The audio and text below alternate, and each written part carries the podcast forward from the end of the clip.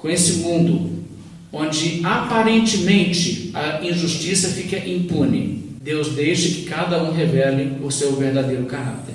Tem gente que queria que fosse assim, né? Você faz uma coisa, Deus instantaneamente fizesse você sofrer. Faz outra coisa errada, Deus imediatamente batesse de alguma maneira e doesse. Assim as pessoas não fariam as coisas, não é assim? Talvez não fariam as coisas, mas elas também não revelariam o que elas são. Você quer saber o que é o seu real caráter? Você tem que ter a impressão de que você está escapando, fazendo mal, e está sendo ignorado, fazendo bem. Aí você mostra se você tem caráter. E é isso que esse mundo está sendo. Está sendo uma grande manifestação do que está no coração do ser humano. E as pessoas estão se corrompendo, fazendo coisas erradas, e Deus está anotando tudo. E depois haverá um acerto de contas. E os perversos que fazem o mal, Deus irá dizer: agora saiam daqui, nós vamos trabalhar só com estes. Eles vão viver agora em paz. Mas não há paz para os perversos. Veja o Salmo 1. Veja como essa mesma linguagem é reforçada nesse salmo, que é o salmo primeiro, o salmo que, de certa forma, resume a mensagem da Bíblia. Salmo 1 começa dizendo: Bem-aventurado o homem que não anda no conselho dos ímpios, não se detém no caminho dos pecadores, não se assenta na roda dos escarnecedores. Antes, o seu prazer está na lei do Senhor, na sua lei medita de dia e de noite. Veja só, então, duas pessoas, dois tipos de pessoas.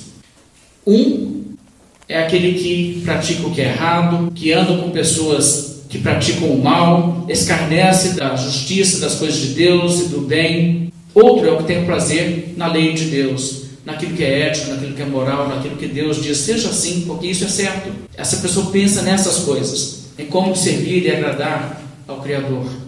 O verso 3 diz: Ele, esse que medita na lei do Senhor, que tem prazer nas coisas de Deus, ele é como árvore plantada junto à corrente das águas, que no devido tempo dá o seu fruto. Veja, não necessariamente instantaneamente, mas o fruto vem no devido tempo. E cuja folhagem não murcha, tudo quanto ele faz será bem sucedido. Os ímpios não são assim. São, porém, como a palha que o vento dispersa. Veja a linguagem. A palha que o vento dispersa.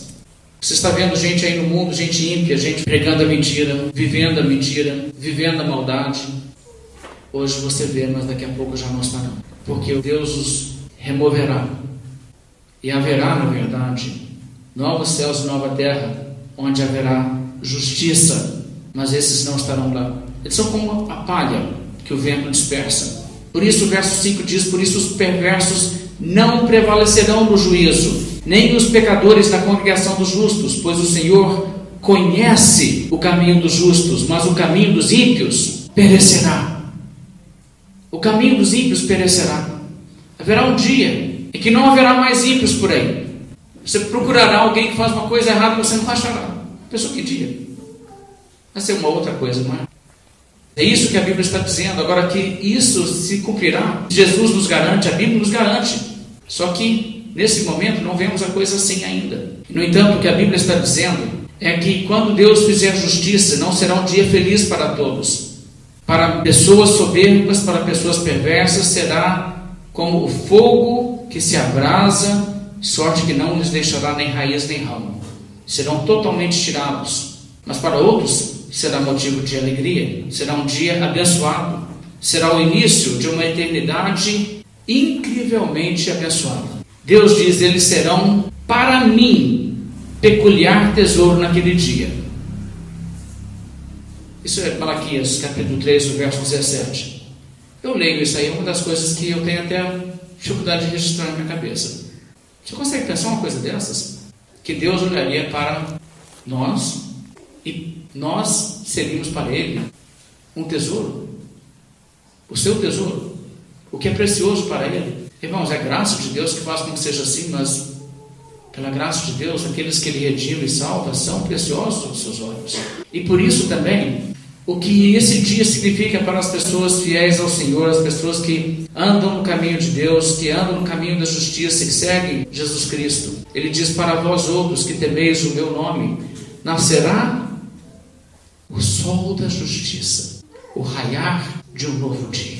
Um dia onde o sol que brilha sobre a terra será como uma inundação de justiça que entra em todos os lugares. que nem a cortina consegue impedir de declarar para todos que estão ali atrás da cortina fechada: já é dia. Será assim.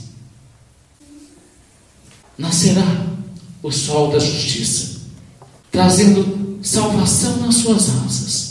Saireis e saltareis como bezerros soltos da estrelaria. Que figura, eu acho isso tão bonito.